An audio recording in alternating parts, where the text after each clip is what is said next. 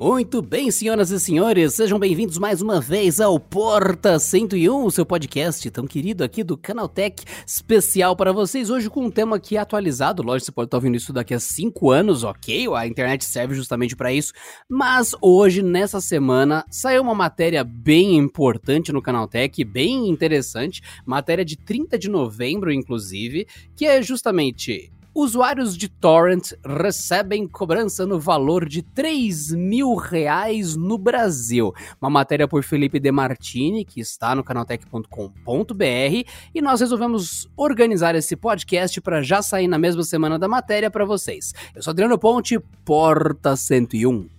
Eu sou o Pedro Cipoli, é, eu convido vocês a lerem a matéria porque ela está muito bem apurada, muito bem escrita. Parabéns para o Dema, como a gente chama ele internamente no canal Tech.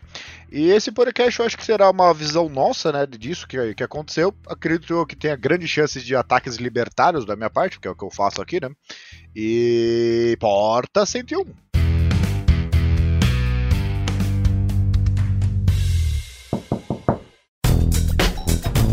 E se você for comprar qualquer coisa eletrônica nos próximos dias, acesse ofertas.canaltech.com.br, confere se o preço tá bom e já entra no nosso grupo de WhatsApp e do Telegram do Ofertas Canaltech para você nunca mais pagar caro em nada. Vai lá!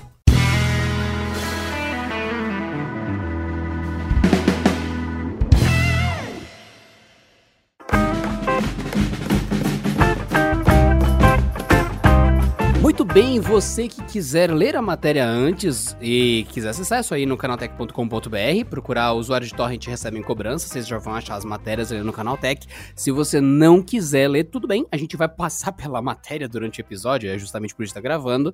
E o grande resumo é, que é esse comecinho da matéria. Imagine você chegar em casa e receber pelo correio uma notificação extrajudicial cobrando 3 mil reais pelo download de filmes por meio de serviços de torrent. E pior ainda, esse aviso ele falar sobre o caso ter ocorrido em 2019 que você nem lembra mais e como foi e tudo mais, mas ficou registrado na sua rede e tudo mais, que as pessoas que passam na sua casa, não interessa. Ficou ali e estima-se que, bom, você fez o download de torrent e chegou a notificação para você. Inclusive, essa notificação é de filmes específicos, né? Direitos autorais de invasão ao serviço secreto, Hellboy e Rambo até o fim. É bem específico essa questão. Você chega em casa tem uma cartinha lá dizendo: opa, a gente vai te processar por causa que você baixou esses filmes de graça. E é 3 mil reais. E o que acontece é o seguinte, né? É, eu acho que tem várias coisas envolvidas por aí, né? Porque, é, como tudo na realidade e no cotidiano não é preto branco, porque se a gente for, como é que eu posso dizer, honesto e bem direto, isso aí para mim é um caso claro de patent troll que é um caso onde a empresa ela simplesmente quer saber, eu vou ganhar dinheiro processando os outros que não têm dinheiro para me processar de volta, né? Ou então infernizar a vida do cara por uma quantia que ele vai decidir. Que tem aquele, aquela coisa, né? Se o cara te cobrou um milhão, mano, eu não vou pagar, acabou. Se te cobrar 10 bancos, você paga e, assim, pra não ter encheção de saco. Só que eles colocam bem uma quantia que você fica em casa e fala assim: eu gasto 3 mil reais para não encherem o meu saco, ou eu luto até o fim para não ter que gastar 3 mil reais. Uma coisa que pode variar da renda da pessoa, né? Se, o quanto que isso influencia. É, mas o fato é que isso é, para mim, um caso clássico dessas empresas, que o trabalho delas é ganhar dinheiro processando as pessoas. E essas pessoas, assim, ah, de 10% já é, já, já responderem, então já vale o investimento em processo que a gente está fazendo, né? E a matéria, ela explica uma coisa muito curiosa, né? Porque tem uma cadeia de coisas ali que acontece. Não, porque isso aqui, dependendo da empresa tal, aí a representante brasileira ela não está necessariamente envolvida, mas a outra empresa que tem o direito na região tal, blá blá blá. E fica aquela velha coisa, né? É, é um filme. O cara que assistiu o Hellboy, que é um dos filmes que está na lista, ele vai é, ele pagaria pelo filme para assistir? Porque eu acho que 99,999% das pessoas só viram porque era de graça. As pessoas, não é como se a argumentação do processo, né? Não é como se a empresa fosse prejudicada, o cara tinha a opção de ir lá ver no cinema, comprar o DVD, o Blu-ray, etc. E fez de graça porque o cara quiser economizar 20 pila. Não faz sentido nenhum. Então, é um caso clássico de patent troll. Só que a gente vai ver várias nuances aqui também, né? Para mim, o principal é que essa discussão ela reacende como a vida adulta funciona. Uma coisa que a escola não prepara a gente, e isso é muito clássico, é a escola não te prepara para como gerenciar sua vida financeira. A escola não te prepara para como gerenciar a sua família. A escola não te prepara para como lidar com as leis do Brasil. Ao passo que em alguns países a escola te prepara para alguma coisa. Te ensina a, a, fritar um omelete, te ensina a, marcar os gastos do mês para saber se está ganhando mais do que você gasta, porque se você gasta mais do que você ganha, você pode terminar preso em alguns países, porque dívida de cartão de crédito diferente do Brasil dá cadeia em vários lugares lugares e assim vai. Esse lance de filme e tudo mais do torrent, ele eu vou eu, eu pretendo dissecar isso em várias partes. Um, a natureza do torrent e o perigo do torrent para quem não sabe usar. Dois, a legalidade do torrent e ainda assim ter perigo. E três, no caso, extrajudicial. Notificação extrajudicial. Isso significa exatamente nada. Nada. Exatamente nada. Exatamente nada. Se eu mandar um e-mail para vocês que estão vindo aqui agora e escrever notificação extrajudicial, Adriano ama muito vocês por ouvirem Porta 101, é literalmente isso. É uma declaração qualquer, seja verdade ou não, no caso é verdade, mas é uma coisa que não tem nenhum efeito jurídico. E mesmo que seja uma ameaça, seja alguma coisa, por ser uma notificação extrajudicial, quer dizer que aquilo não tem nenhum valor de lei, quer dizer que aquilo não está num processo, quer dizer que aquilo literalmente é um aviso, uma conversa fora de um processo. Então eu posso te mandar uma notificação extrajudicial sobre promoções de milkshake literalmente não tá num processo, literalmente eu não tô fazendo nada com um juiz, não tem um advogado envolvido diretamente necessariamente, mas tô te notificando extrajudicialmente que, ó, semana que vem tem promoção de sorvete. Só que desse jeito usado assim costuma ser feito para aterrorizar as pessoas que não têm muita experiência ou não lidam muito com isso. Então, a grande questão é: chegou essa carta. O, o que seria no, na minha questão? Eu não baixo torrents. Chegou uma notificação extrajudicial queima a carta e pronto. É isso. É, é o que tá escrito até nos, nos, comentários que o pessoal deixou no, no negócio. E ainda tem algumas pessoas que comentaram, o Smoking Snake comentou no, no, na matéria, eu não sei até que ponto eu concordaria com isso, mas a justiça no Brasil só, só prevê punição para quem obtém lucro. Isso daí até que faz é, então, é, isso daí até que faz a, a conexão do, do, da questão. Você tá jogando um monte de notificação extrajudicial para ver quem vai responder. Então, eu, talvez, se fosse responder, eu falaria: tudo bem, vamos ao processo eu duvido, eu duvido que mesmo que, no caso das pessoas que estão recebendo a carta, gente, é, tem foto dessas cartas, tá? Do, dos e-mails, enfim, é tá na matéria do Canaltech, é real, não é brincadeira, não é uma conjectura, mas enfim, se eu tivesse recebido essa, entre aspas, ameaça uma notificação extrajudicial ali dizendo que, olha, a empresa X disse que você baixou o torrent. Mesmo que eu tivesse baixado o torrent, que eu não tenho nem paciência para ficar buscando isso, eu pago Netflix, HBO e Disney, é muito dinheiro jogado fora para eu ir atrás de torrent. Essa é a minha opinião. Mas enfim, é, mesmo que eu tivesse baixado o torrent e consumisse filmes pirataços, eu falo, ah, tudo bem, vamos ao processo. Porque é o seguinte, do, quando você tem isso, não é que a empresa, ah, eu vou te tirar 3 mil. Não, não, não, não.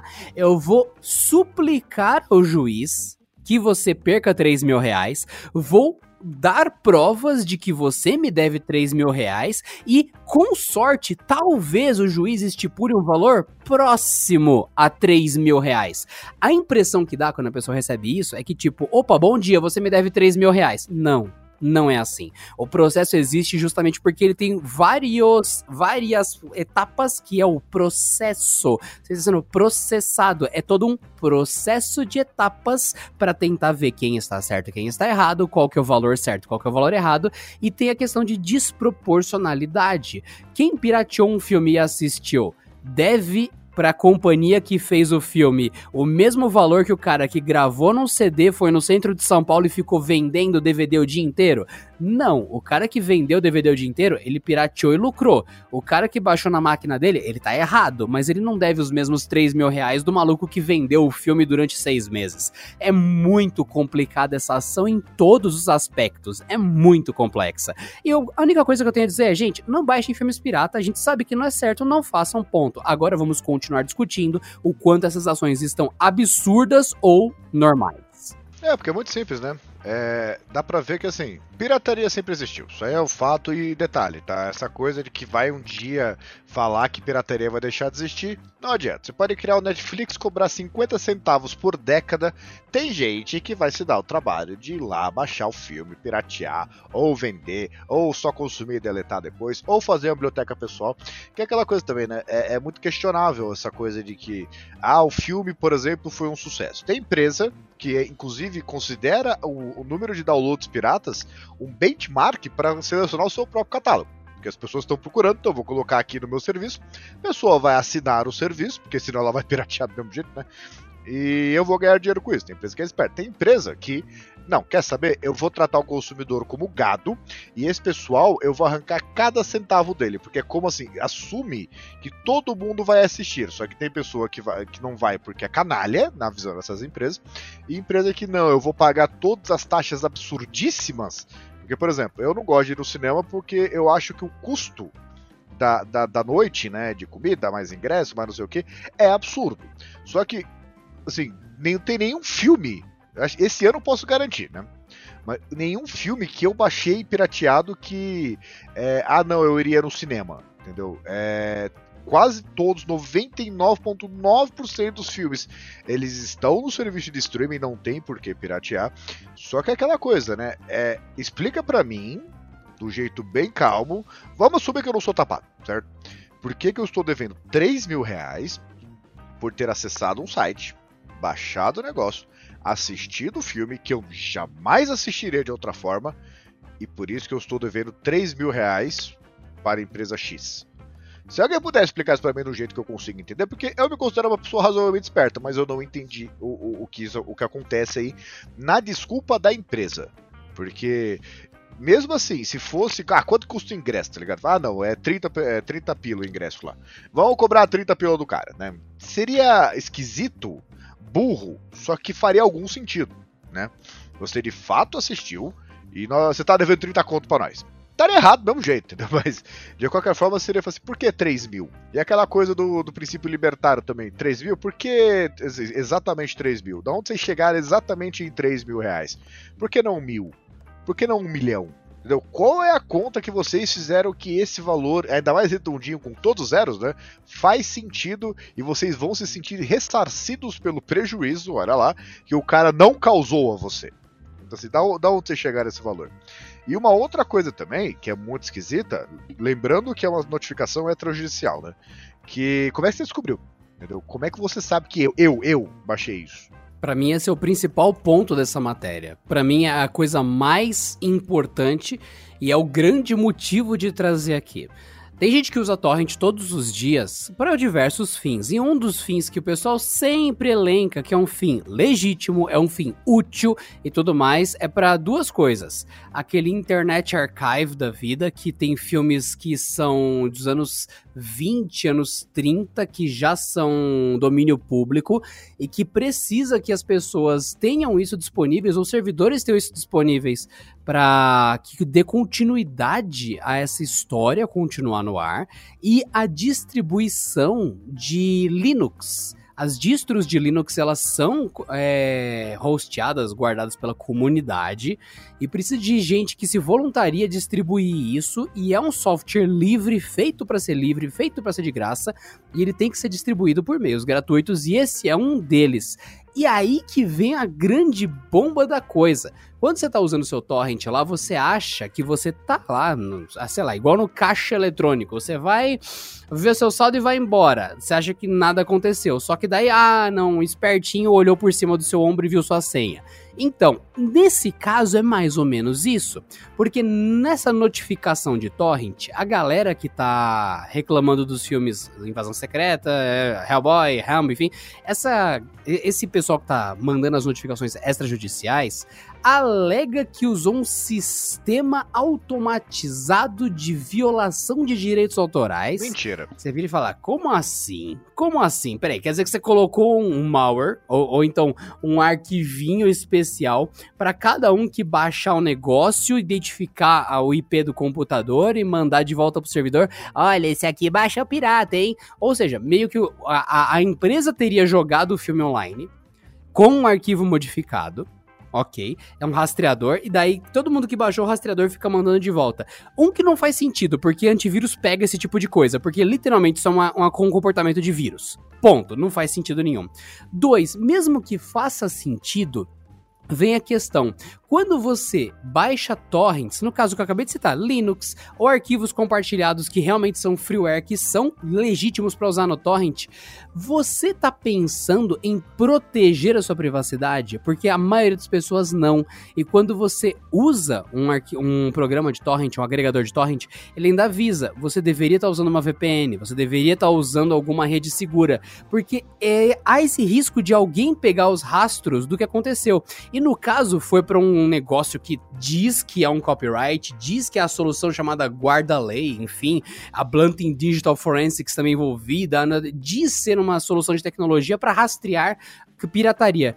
Mas e quando não é para rastrear pirataria? E quando é para capturar o seu cartão de crédito? É que nesse caso não era esse o objetivo, caso realmente tenha rolado esse rastreamento e não só um palpite para arrancar dinheiro. Mas contando que tenha rolado, e se fosse um vírus? E se já é um vírus e é assim que você perde o seu cartão de crédito você nem notou? Isso mostra a vulnerabilidade de quando você acha tá tudo bem, tá tudo bonitinho, não, torrent não tem nenhum perigo. Então, quando você usa errado, tem sim.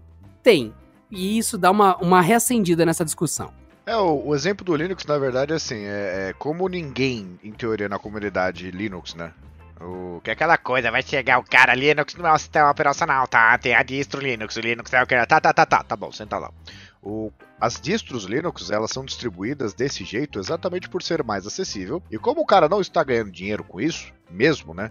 E se tivesse também não teria problema nenhum, a distribuição fica mais fácil exatamente porque o cara já distribui, né, espelha de vários computadores ao mesmo tempo sem ter um servidor central, né? Assim como há diversas outras coisas que o torrent ele permite, sem necessariamente punir ou exigir o um investimento por parte da empresa que quer distribuir, como revista, algum material, sei lá, matéria, enfim música que sente direitos autorais existe em todo sistema assim. Então o problema não é o meio, né?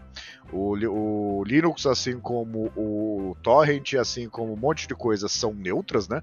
Só que pode ser usada para o bem e para o mal. E vale destacar aqui é que a gente não está em momento nenhum defendendo pirataria. É, é, errado, ponto final. Isso aí eu sei que dá para fazer. Ah, mas é muito caro. Eu falo, cara, então desculpa, não é problema de ninguém. Entendeu? Eu não tenho uma Ferrari, eu não negócio. roubo uma porque é muito caro do nada sai alguém do chão e fala: Ai, mãe, você fala que, não, não, que isso daí é absurdo, porque não existe propriedade intelectual.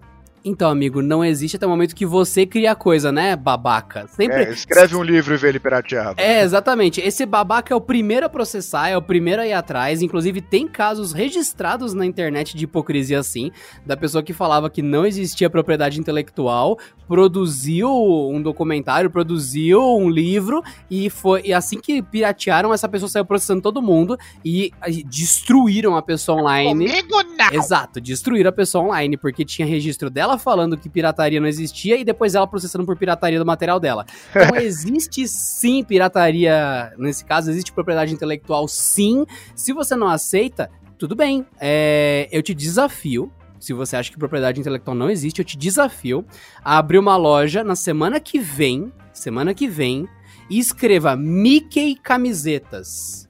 É isso, e coloque o Mickey na camiseta e venda. Eu te desafio em qualquer lugar do Brasil. Eu te desafio, já que não existe. Então amanhã, amanhã não, semana que vem, vou te dar um mês. Um mês para você vender Mickey camisetas com a imagem do Mickey. Até te mando um PDF aqui de como procurar imagens oficiais do Mickey atualizadas para você ter certeza que você tá usando o mesmo Mickey de 2020, não o Mickey lá de 1900 lá vai caramba, o Mickey que tá no parque da Disney. Te falo, ó, esse aqui é o Mickey mais legal, as crianças compram mais esse Mickey, é o que mais agrada. Eu te guio para você saber exatamente qual Mickey que você vai copiar, já que não existe propriedade intelectual. Daí a gente conversa depois com o que acontecer. Porque a Disney é questão de dias para você descobrir que o mundo não é tão lindo assim. Mas eu te desafio, já que tem gente que acha que não existe propriedade intelectual personalidade e boa aparência, Mickey Mouse, você é mesmo um cara de sorte. É, eu, no, no caso da Disney, uma coisa que eu vi de algumas notícias da internet é, é boa sorte pra encarar a Disney, viu? Os caras. Os caras eles caçam você em Marte se eles precisarem. Não, é, então, já que não existe propriedade intelectual, Mickey camisetas, é só montar isso, tá? E fica a dica para quem diz que isso daí. Você fala lá pros advogados da, da Disney ganhar 100 mil reais a hora. Vê se ele quer. Tá bom. Só que é o seguinte, ó, tem a multa tal e a cadeia ali. E o, que eu acho muito curioso, assim, assim, dessa coisa de libertários, né? De falar que não existe propriedade intelectual, então pirataria tecnicamente não é um crime, né? É, a única coisa que eu posso dizer é se, se você já chegou nesse nível, é para.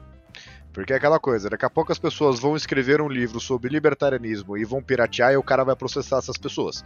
Entendeu? Que eu acho que é isso, você acaba entrando em um monte de, de problemas, assim, de dissonâncias cognitivas, né? E aquela coisa, se a produção do filme é, é, não é, assim, a distribuição, tá, mas o filme tem um monte de gente que foi paga pra fazer aquilo e continua sendo paga. Então você tá assumindo que, por exemplo, um trabalho criativo, você escrever um texto não vale nada, porque é, se tá disponível gratuitamente, então a pessoa que escreveu também não, tá, não precisa ser paga, né? Então é, você acaba entrando nos buracos de minhoca, assim, que é difícil sair. Mas em relação à pirataria em si, do, do, do negócio, assim, deixando claro esse disclaimer, né? De que óbvio que é errado. Entendeu? É, não tem que falar. Você não pagou pelo negócio. Tem gente que assim. É, se esforçou demais, gastou, pensou, contratou o cara lá, o pica das galáxias, fazer o melhor roteiro, o ator que custa uma fortuna lá, fez um filme que todo mundo quer ver, que você gostaria de ver, investiu lá em pós-produção, em cara, efeito especial, que não sei o que, o diabo ele faz isso por um preço.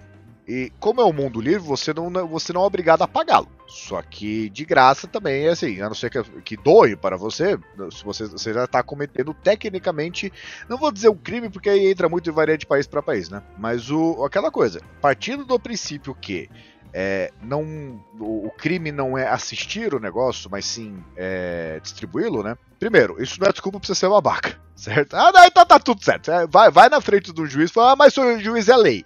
Então isso aí não enche o saco, que não sei o quê. Só que também você não pode virar a chavinha de não, é realmente eu fiz uma coisa errada, né? E dessa vez eu fui punido, porque não sei o quê. Porque senão, patent troll de novo vive disso.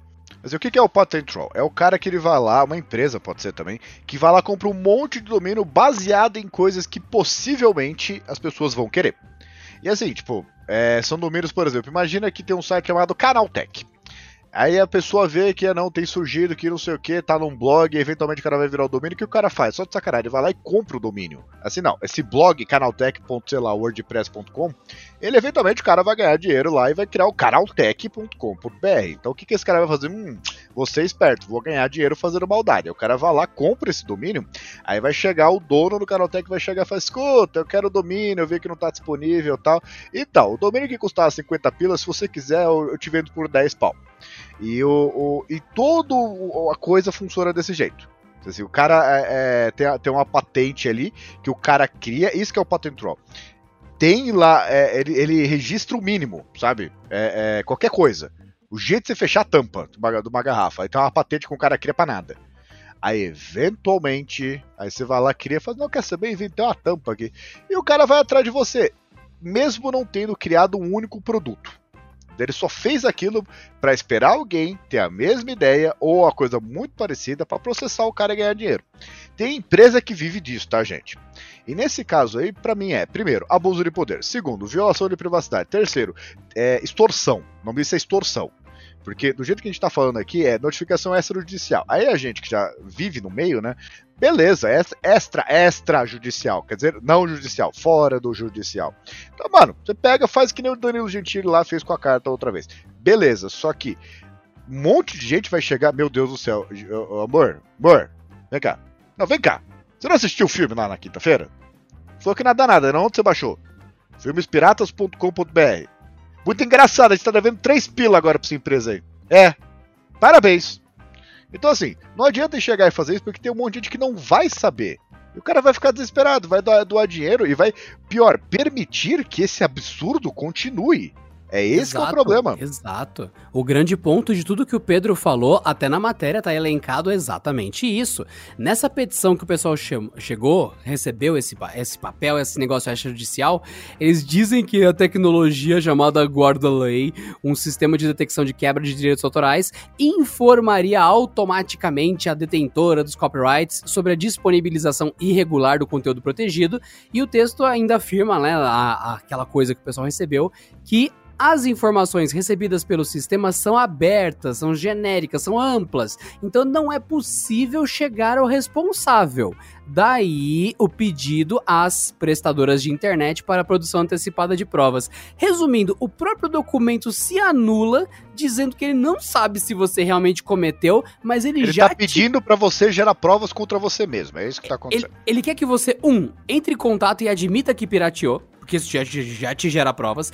Dois, ah, a gente acha que você pirateou já paga 3 mil reais pra mim? Resumindo, é só queimar o papel mesmo, porque ele não tem valor nenhum. E eu tenho dúvidas se feito desse jeito, em tempos de LGDPR, enfim, as coisas de privacidade digital, se é capaz de não tomar uma, um rebote, uma chicotada, um backfire nas empresas por terem, entre aspas, invadido as informações de, de terceiros, cobrando dinheiro sem saber se as pessoas realmente devem, baseado numa premissa que eles acham acham que tem culpado. Tem tanto problema e é tão pesado esse caso que, olha, sinceramente, tenho até dúvidas sobre o, o quão terrível isso vai ir para qualquer um dos lados. Então, um detalhe importante: não é, por exemplo, o estúdio, a Sony, a Universal, a Warner. Não, não, não, não, não são os estúdios que estão caçando. São empresas pequenas. Então, por, por exemplo, uma empresa chamada é, Shabagaba. A Shabagaba entra em contato com a distribuidora do filme, que no caso, vamos dizer, não é nem a, a, os estúdios, fala, ô distribuidora, é, eu quero cuidar de um negócio aqui, você me permite? E ela, ela terceiriza, quadriceriza, enfim, o negócio. É, é, é, um, é uma ramificação que é capaz de alguém entrar em contato e falar, ô, ô Warner, ô Sony, ô empresas de filmes, Universal, vocês estão vendo esse absurdo? É capaz de falarem, meu, sem zoeira eu nem sabia que isso estava acontecendo. Porque quem fez isso foi o funcionário do funcionário do funcionário do funcionário do funcionário do funcionário que terminou com uma empresa que tá lá na ponta com o nome de, por exemplo, Batata SA. Não tem nada a ver com nada, mas ela resolveu pegar a parte de caçar online em prol dos direitos e da lei.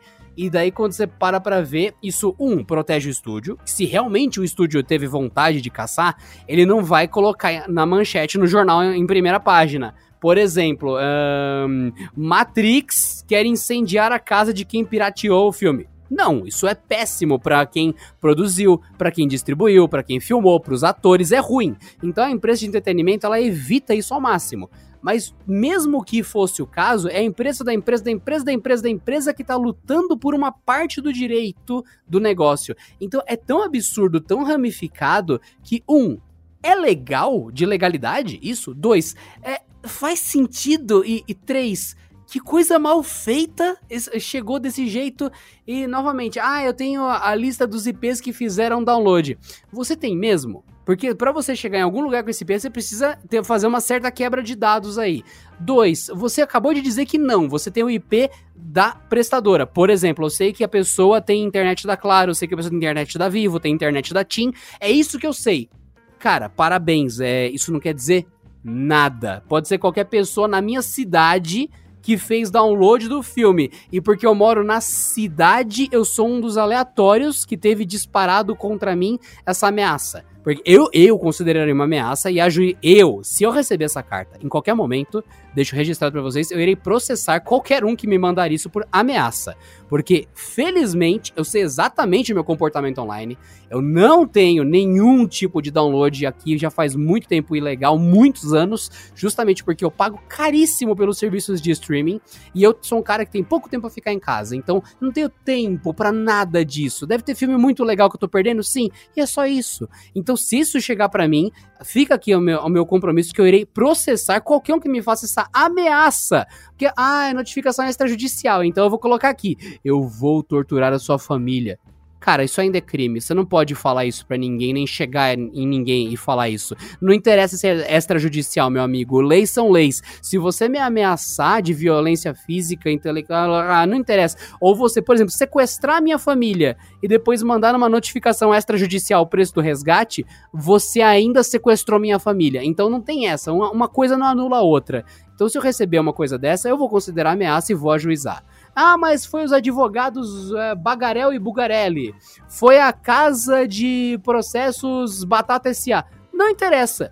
Não interessa. É, é, é, é isso que eu vou ajuizar. Então, eu espero que não chegue essa carta, porque eu faço questão de processar uma coisa dessa. É simples. Ah, você quer 3 mil, agora eu quero os 3 mil. Ah, vai tomar banho, cara. E o pior é que é o que o Pedro falou. Eles, uh, o nome disso é Big Numbers. Você joga isso para 10 mil pessoas. O que, que você faz? Você vê que alguém na cidade de São Paulo. Não, melhor. Alguém na cidade de Parintins. Parintins é uma cidade, não é? é eu não tô louco, né? É um nome, é um nome é... tão ah. correto, assim, tão bem pronunciado, que se não é, vai passar a ser. Caramba, vou dar o um nome da cidade aí de Parintins. Não, é que eu não sei se é a região de Parintins ou cidade. É, é isso que eu buguei, porque Parintins existe, é um lugar super turístico, mas eu não sei se é cidade. Não seja burro. Parintins é um município do estado do Amazonas. Ah, município, ok, é município, eu não tô louco, ah tá. Então, pa... não, eu, gente, eu lembro de Parintins, eu pensei, mas agora é região de Parintins ou município? É município. Então tá, eu vejo aqui, alguém em Parintins baixou Matrix. Ah, eu, legal. Ah, alguém em Parintins baixou. Que a pessoa usava o quê? Usava internet, sei lá, da, da Vivo. Ok, usava a internet da Vivo. E daí o que, que eu faço? Eu levanto o endereço de todo mundo que tem internet da Vivo em Parintins e saio mandando um negócio de, de processo para todo mundo. É.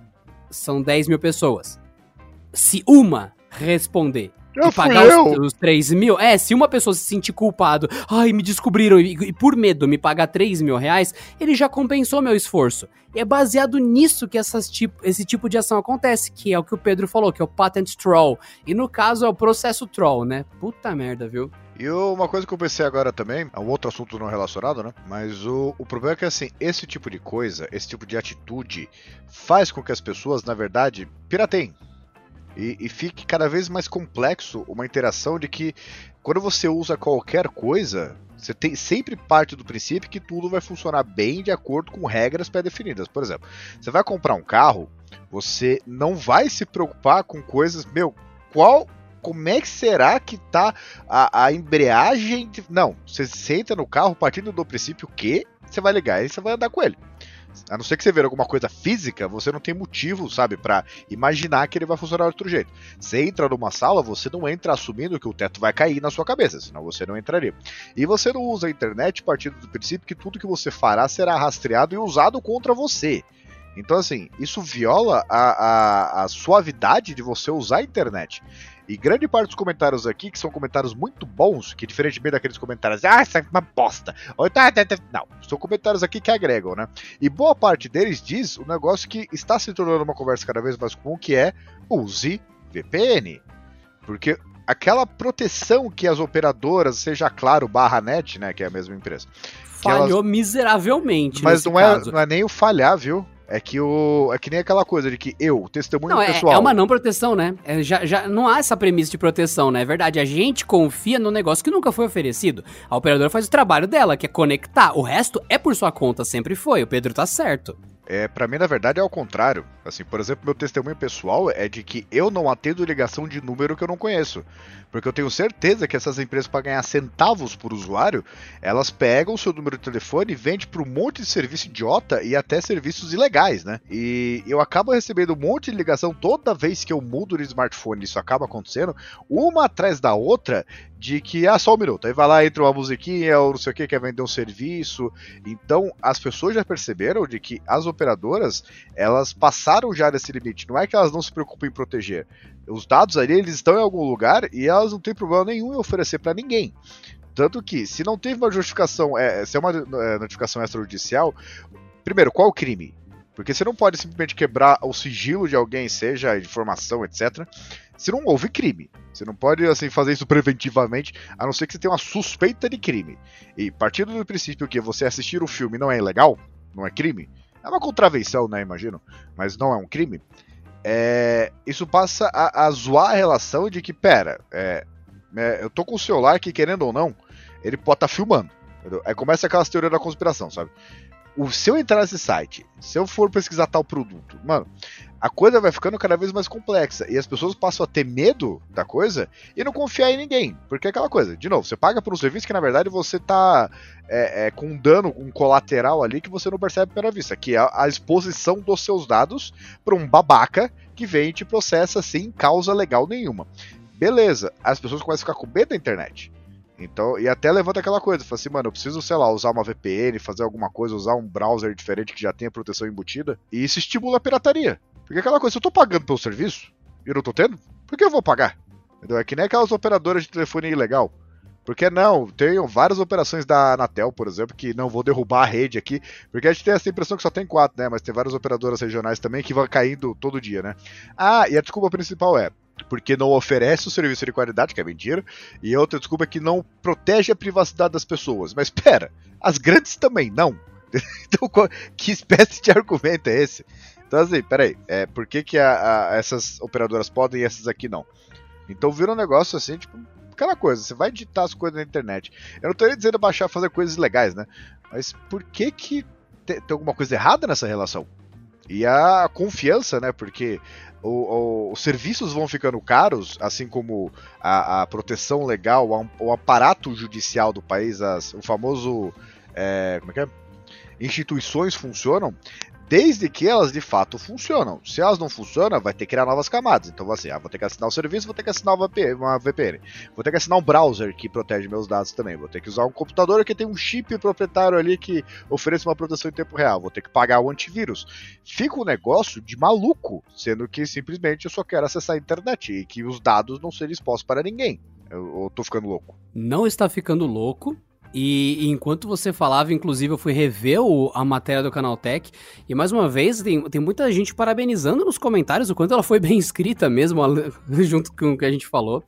E é o que o Pedro falou, cara. O problema aí mora justamente nesse lance esses dados são muito fáceis de conseguir, foram muito.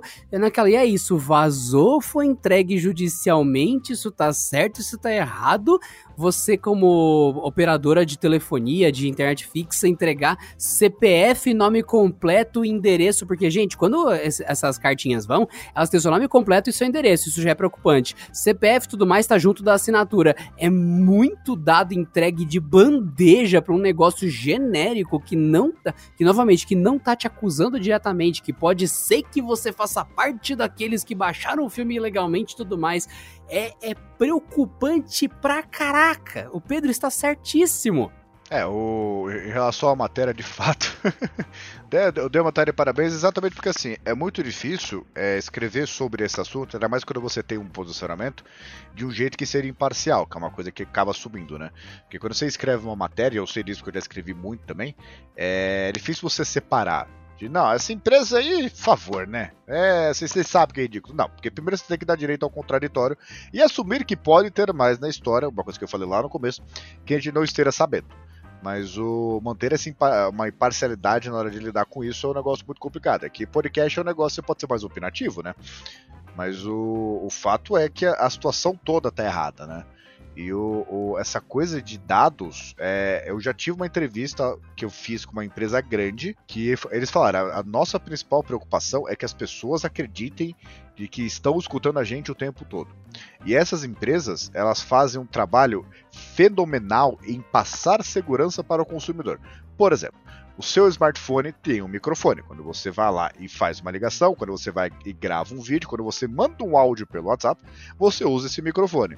Aí passa aquela coisa, da onde você assumiu que esse microfone não fica ativo o tempo todo conectado com o servidor do governo que fica escutando cada coisa que você está falando, ou uma empresa que é o do, do WhatsApp, que é a dona é o Facebook, que está vendo cada coisa que você está fazendo e vai usar isso contra você. Aí você vai lá e fala alguma coisa um pouco mais preocupante. Ah, sei lá lá, é, não, o troco tava errado, eu não falei nada. Uma coisa bem contravenção que, mano, por favor, né? Vamos, vamos pra frente. Até de coisa de, por exemplo, ah, você conta uma piada que pode ser usada contra você no futuro, você fala alguma coisa que pode ser considerado um crime dependendo do contexto, ou coisas complexas, por exemplo, você faz uma piada com terrorismo, qualquer coisa do tipo, ou fala que eu, eu acho que qualquer coisa do, da, da semelhança de pagar impostos é questionável, para dizer o mínimo, né? Porque você sabe que esse dinheiro vai para lugar nenhum, então você começa a considerar não pagá-lo. É, isso vai ser usado contra você ou não? Porque até que ponto o, o, o a gente confia em tudo isso é, vai permanecer. Confiar em tudo isso vai permanecer. Porque, por exemplo, tem agora tem os smartphones, que é basicamente um computador que fica ligado 24 horas por dia, conectado na internet com o microfone no seu bolso.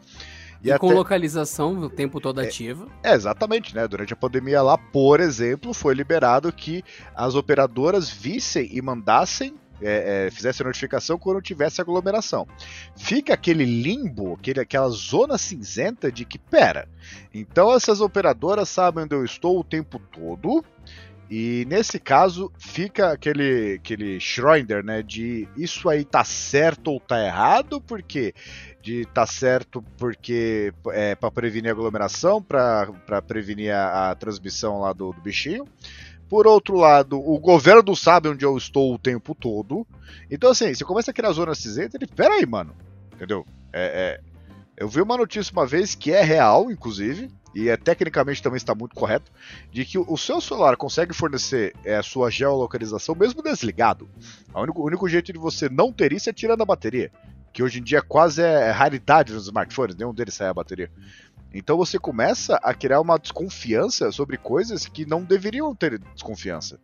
Que aquela coisa, você, o smartphone, para ele ser essa mágica, por exemplo, de que fazer tudo o tempo todo, tá conectado à internet o tempo todo, você pode pedir um iFood na rua e, e para chegar antes, e enquanto você tá indo para casa, chega lá e já pegar a comida na porta.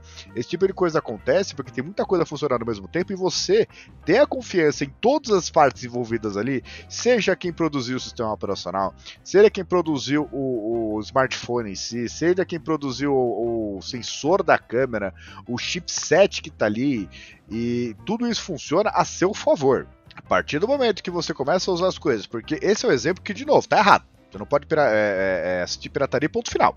E eu acho que é aquela coisa, né? É, tem alguns serviços de streaming aí que é, é 10 mango, 9,90 por mês. Então, assim, é 10 pila, dá 3 cervejas, dependendo da, da, do lugar que você compra. Então é, é, desculpa para não ter conteúdo, as pessoas acreditam que não tenham, né? Mesmo porque assim, até serviços como o Spotify, ele é gratuito. Você vai assistir propaganda porque é a regra do jogo, mas você tem como escutar músicas é, sem pagar nada por isso, de um jeito perfeitamente legal. Então é, tá errado, fechou. Só que até que ponto uma outra coisa qualquer vai ser, é, vai ter sido exposto para outra pessoa? Um hobby que seja que você tenha vergonha, Digamos você, sei lá, em pleno século XXI, você gosta de arco e flecha. Qual o problema? E você coleciona moeda e você não quer que ninguém saiba, é seu. É uma coisa que você faz só para você.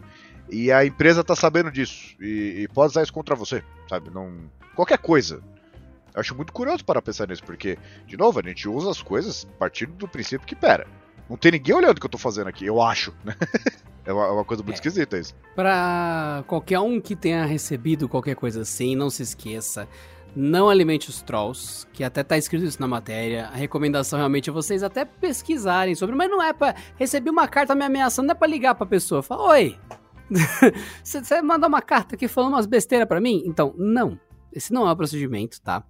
É, então, justamente fica essa questão que o Pedro falou, também causa uma mega má impressão, causa um momento que você fala, vixe, você meio que joga a opinião pública contra a, as obras que não tem nada a ver com a história em alguns casos. Não dá para saber ainda, isso vai ser apurado com certeza.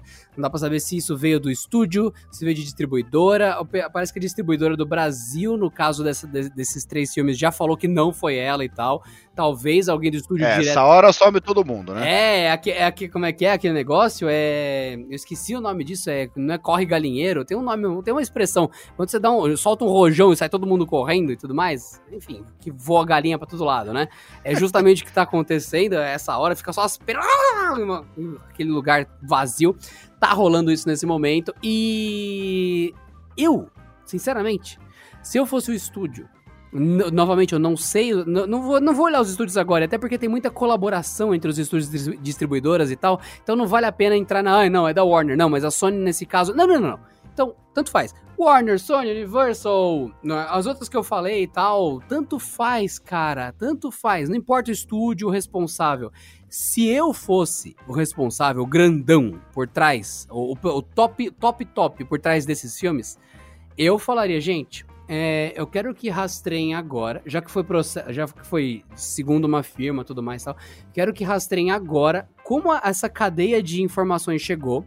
Eu quero ver se essas pessoas que estão mandando as notificações realmente têm algum poder legal de falar em meu nome, ou seja, se eles podem estar me representando, que eu não sei se vocês sabem, gente. Se eu agora me formar advogado e eu falar eu represento a Disney, eu vou ser preso.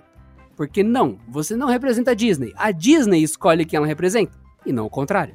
Então, se, se você, eles pegarem e falar, vamos ver se essa galera que mandou as notificações, se eles realmente têm autorização para representar a gente e tudo mais, e aquele negócio, derrubem as ações agora e vê se teve danos e falar, olha, a gente vai agora a averiguar com vocês qual é as medidas que a gente vai tomar, porque vocês já ferraram a imagem do filme, da distribuidora, do, de tudo. Vocês causaram um dano considerável, porque isso daí foi totalmente desproporcional.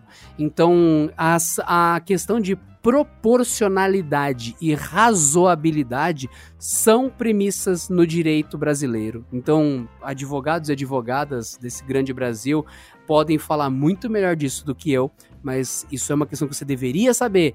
Você deveria ter a noção de que a proporcionalidade e razoabilidade são partes, sim, do processo. Então, se você chegar, você, por exemplo, você comprou uma roupa, ela veio rasgada. Você vai e monta um processo contra a loja de roupas e você pede a desapropriação do terreno da loja de roupas e pede a demissão dos funcionários e pede que ergam uma estátua em seu nome. Vai ser um não. Não porque razoabilidade, proporcionabilidade, proporcion, enfim, não pode ser desproporcional, igual tá rolando e tem que ser razoável. Tá na, tá, tá na questão, meu amigo, minha amiga. Ah, mas eu não deveria saber disso, eu não sou advogado. Tá lá no comecinho das leis você alegar que não conhece a lei não é motivo para você estar acima dela. Você fala que não sabe que, ah, eu não sabia que tinha lei e tá não sei o que, você vai ser preso do mesmo jeito.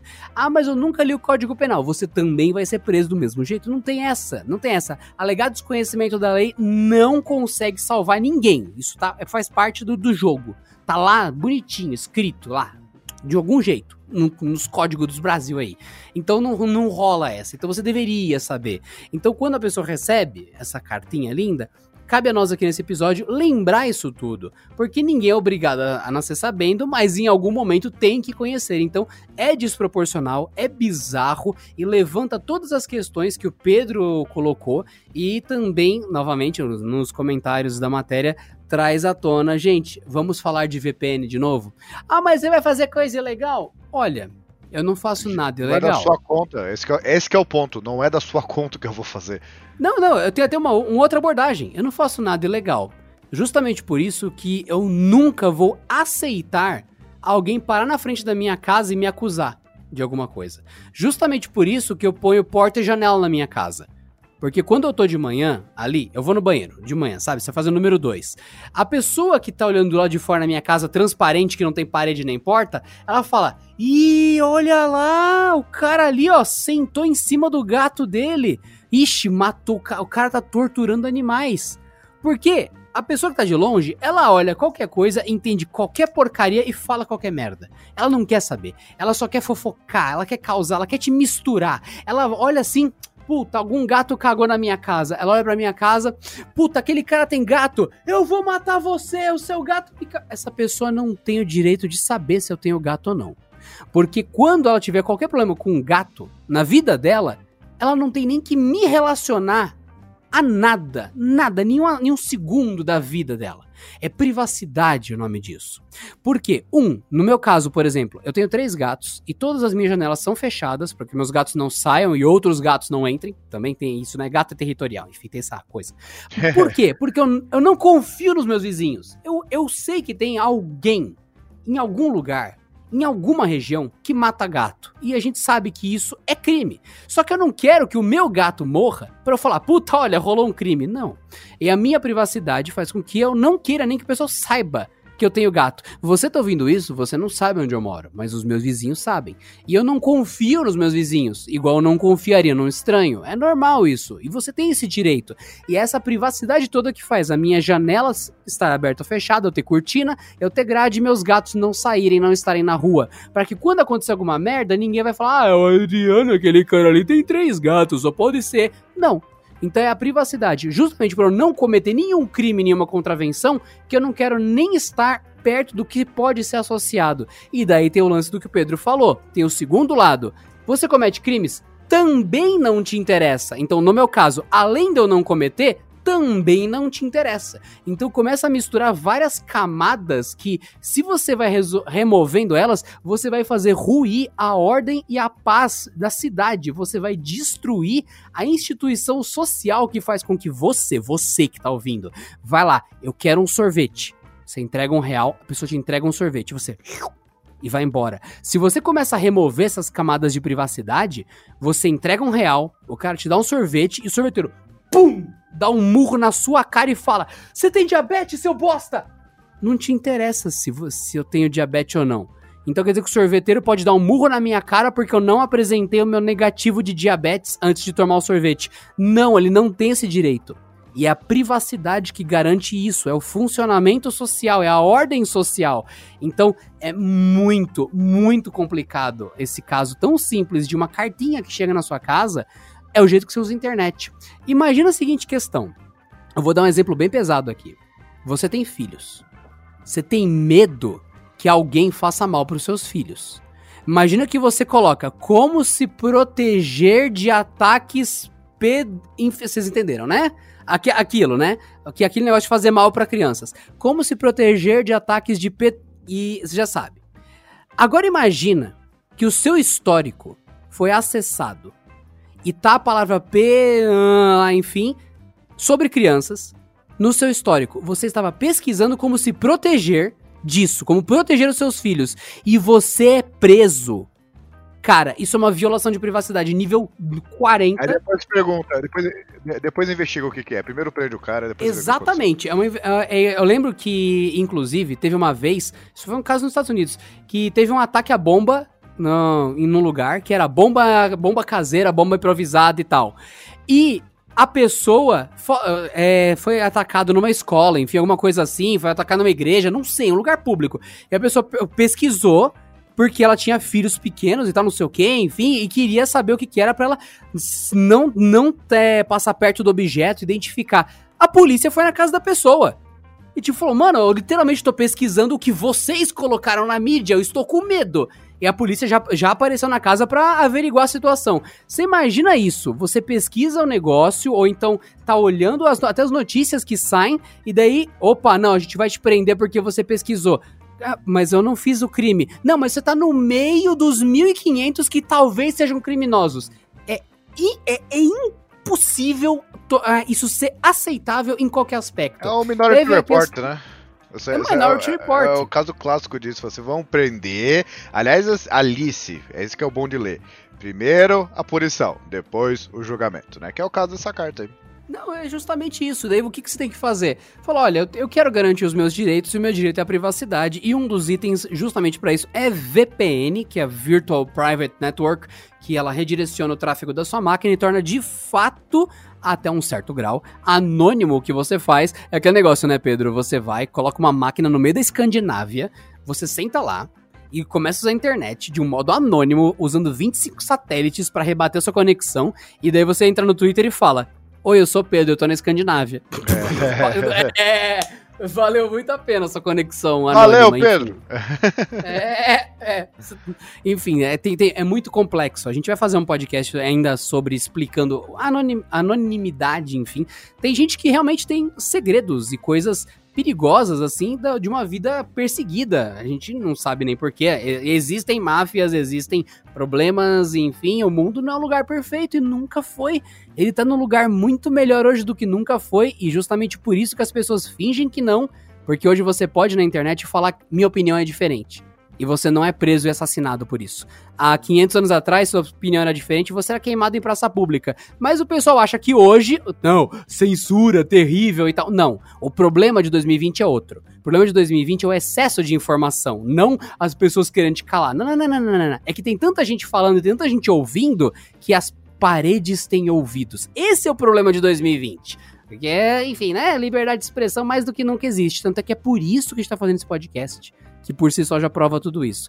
E, honestamente, eu não acho que VPN só, só pela VPN, ai, vou usar o tempo todo. Não acho necessário. Se você tem uma, uma máquina em casa que só joga Overwatch, que é o meu caso, e uma TV que só assiste Netflix, eu não vou usar VPN, porque é muito trabalho para nada, no meu caso. Mas eu acho importante você conhecer para quando você vai começar, por exemplo, a trabalhar em casa e você trabalha num banco ou algo que tem a ver com banco. E você vai ter que falar de nome de cliente, contrato, tudo mais. É, então, nesse caso, só de baixar filme já chegaram nos nomes das pessoas. Você vai falar de nome de cliente, CPF de cliente, dados bancários nessa mesma rede que você já nota que ela tá meio que aberta. Então a VPN ela te mostra que para trabalhar, para profissionalizar as informações que você está na internet e tal, tem jeitos e é importante você saber que existe. Não me interessa se você nunca vai dirigir um carro forte na vida. Você sabe que existe um carro forte. E você sabe que é burro pegar 95 mil reais, colocar dentro de um Fusca e andar pela cidade à noite esperando que nada aconteça. Você deveria usar um serviço de carro forte para transportar esse dinheiro né? Acho que é, é, o poder conhecer, não necessariamente ter que usar. E todo esse caso do torrent deixa justamente essa mensagem no ar para vocês que estão ouvindo. E um último argumento também, que é uma, um trecho importante que as pessoas geralmente não consideram, né? Que não só a desproporcionalidade da coisa, de você assumir que o cara pagaria caso não, não existisse é, de graça, esses são os argumentos mais idiotas da história do planeta Terra, porque é, é uma mentira descarada. E eu acho que a empresa que argumenta isso, abrindo um processo, nem que seja extrajudicial, deveria ser punida de verdade. Pelo seguinte. É, a primeira coisa que eu falei no podcast é a realidade é muito mais complexa do que esse preto no branco de ah, se não tivesse é, pirata, é, é baixado pirata, teria pago para assistir. E, inclusive, em alguns casos, uma grande parte deles já foi provado que, na verdade, é o contrário. Quantos livros, por exemplo, eu comecei a ler pirata, que eu baixei o, o pirateado, comecei a ler em qualquer lugar aí, eu, mano, esse livro aqui merece. E foi lá e comprei. Sendo que eu não iria comprar no livro para ver se eu gosto ou não.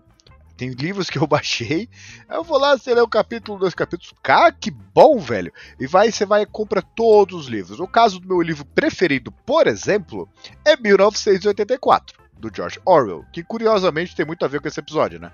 Que é um livro que eu, eu li em PDF e pensei, mano, esse livro é tão bom mas tão bom que eu vou comprar ele físico, como eu comprei agora nessa Black Friday que acabou de passar, e ele vai ficar lá como display. No caso, na verdade, também para minha filha ler. Porque eu só comprei, eu não, eu não chegaria numa livraria, pagaria o preço cheio e não, vamos ver se é bom, né? Se não for bom, poxa, que pena, né? Perdi dinheiro. E é a mesma coisa com filmes. Mais do que isso, que eu tô falando, na, na verdade, do mesmo produto, né? Todos os livros do Orwell que eu tenho, e eu tenho quase todos, já li quase todos, todos eles tiveram a motivação inicial de eu ter lido 1984. Que eu fiz pirata. Então a empresa, a editora, o autor, os direitos autorais do autor, eu acho que já venceu, né? Porque o cara morreu lá no pouco depois da Segunda Guerra Mundial. Mas o já é, é toda a grana de, desse, de, dessa operação toda só aconteceu porque eu baixei um livro pirata. E quantas coisas, quantas vezes isso já não aconteceu? De você ver um filme sobre tal, sei lá, tipo, que tá passando na Globo mais antigo, sei lá, da Marvel. É, Marvel é um negócio legal pra caramba. E você só foi no cinema porque é, e alguma, assim, algum primo seu baixou no computador e lá, você viu, caramba, que, que bom filme. O, próximo eu faço questão de ver no cinema. Que foi o caso de Pedrinho, também caso real, né? Assim, eu vi o primeiro filme da, da, da série lá, da, da, dos Vingadores, né? Desde o começo, o primeiro eu vi pirateado, todos os outros eu fui ver no cinema. Que jamais teria acontecido se eu tivesse ido a primeira vez. Ah, não, vou, vou ver que, que, história é essa aí de Vingadores, que na verdade é o primeiro Alma de Ferro, né, se eu não me engano. Mas ó, vamos ver o primeiro Alma de Ferro aí, uma coisa que nunca passou pelo meu horizonte, né? E se não for bom, que pena, né? Perdi tempo e dinheiro. Não, eu vou lá ver pirata. Caramba, isso aqui vai, é louco, hein? E fui lá ver todos os outros filmes, todos eles no cinema. Então a pirataria fez todas as empresas terem lucro. Não, não existe esse negócio de o cara ah, baixou o pirata e, e, por isso que ele não pagou e tá me devendo 3 mil reais. Não, senhor. Você não sabe o que aconteceu na cabeça do cara, você não sabe quais as decisões que ele vai tomar no futuro. E de vez em quando, na boa, é, grande parte desse tipo de download, o cara baixou e falou assim: é, na boa, não merece meu dinheiro. Não pagaria para assistir. É o caso de grande parte das coisas, tá? E de vez em quando, por exemplo, que você pega. Não é o caso desses três filmes, eu imagino, né? Não assisti nenhum deles. Mas você vai lá, baixa um filme, pirata. E você não gostou, aí tem o cinema lá que você não vai, que não sei o quê, porque você baixou o pirata e não assistiu. Meu, você me desculpa se seu filme é tão ruim assim. Mas na grande parte das coisas, acredito eu, é o, é o caso da minha vida, é, a experiência pessoal é a, a pirataria me fez dar, especial livro, dinheiro pra um monte de gente. Quantos quadrinhos eu não comprei porque eu peguei o li em PDF ali, tipo, não, pô, legal, né? Mas isso aqui, isso aqui eu faço questão de deixar a minha sala ali, a edição física, bonitinha, encapadura, enfim. Por quê? Porque eu baixei pirata. Só que eu jamais faria isso no, no meu dia a dia. Jamais chegaria a fazer. Eu vou, quer saber? Eu vou assistir 100 filmes esse mês no cinema, porque eu tenho tempo pra isso, tenho dinheiro pra cacete. E eu vou ver quais deles eu vou acompanhar. Não. Não, senhor. E o, o e grande parte, assim, o, o, Hellboy, por exemplo, se eu não me engano, eu tenho quase certeza que sim, ele é uma continuação do primeiro, certo?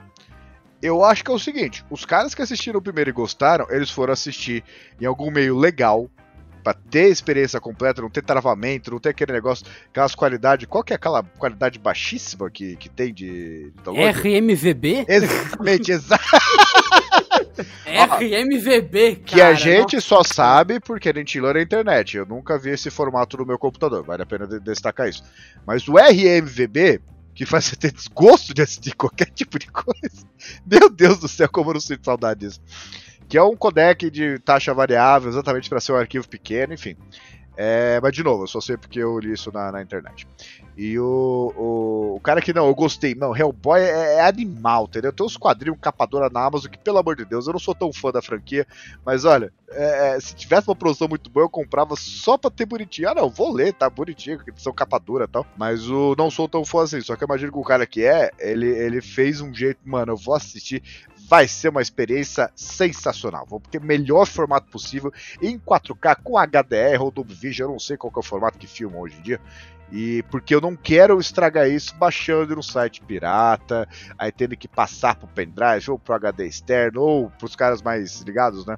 Criar um servidor local no seu computador, colocar numa disk station na, na, no NAS da sua casa e ele já transmitir como se fosse um stream local pro seu computador. Ai meu Deus, que sofisticado! Na verdade é muito fácil de fazer. E fazer tudo isso só para assistir não faz sentido. O cara que gostou do primeiro ele, ele vai assistir todos os outros cinemas. Eu acho que a única, a única série de filmes que não acontece isso é Matrix, certo? Porque o primeiro é sensacional. Ah, caramba, eu vou assistir o segundo cinema. Você assiste o segundo cinema, sai puto da vida. Mas quer saber? Eu não vou assistir o terceiro, eu vou baixar Pirata de novo. Porque tem, é, o bom é só o primeiro, infelizmente. Cara, RMVB, RMVB, se eu não me engano, foi colocado já na Constituição brasileira como tortura. Você não pode exibir arquivos RMVB. Cara, RMVB é um. Se não tá, deveria. Nossa senhora, é o formato. Ó, você que tá aí agora disponível, vai no YouTube. Vai no YouTube. Procura um vídeo. Algum vídeo que seja de 2010.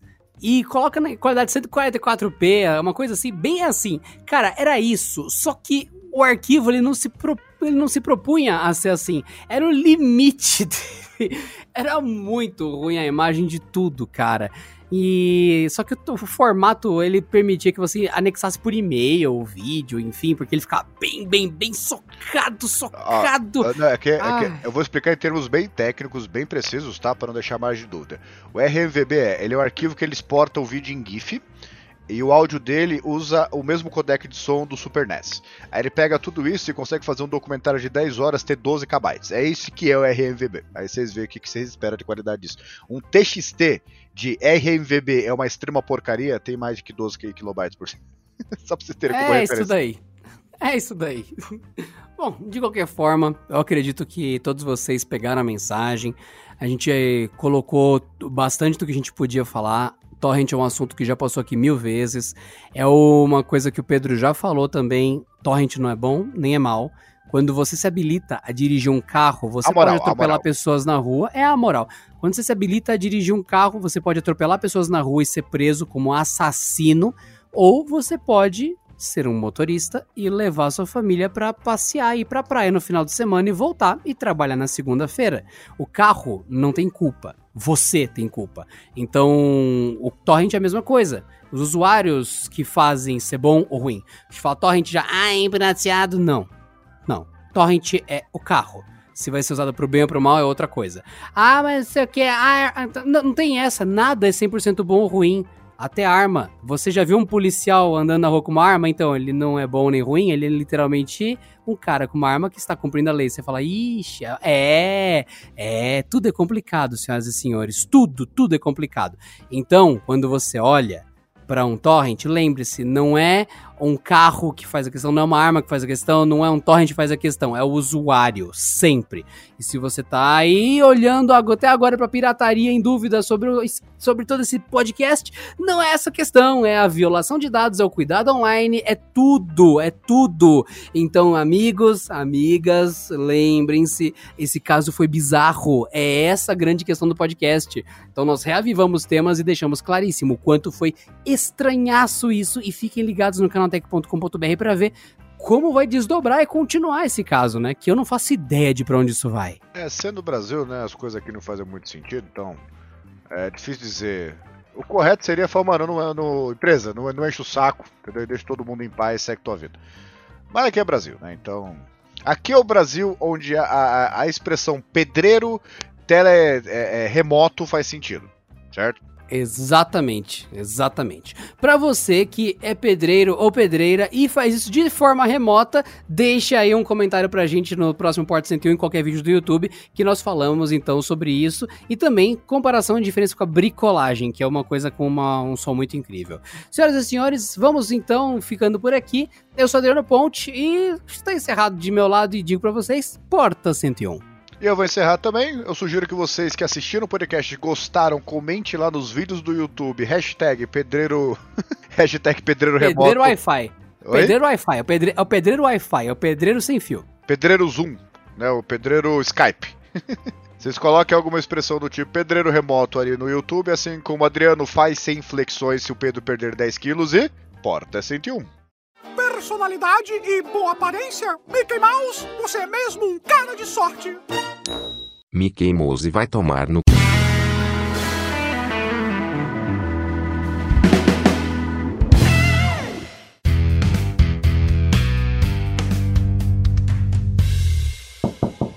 Este episódio contou com a edição de Vicenzo Varim. Não deixe de seguir a gente no Instagram, que é arroba canaltech com CH no final, e também no YouTube, youtube.com barra canaltech.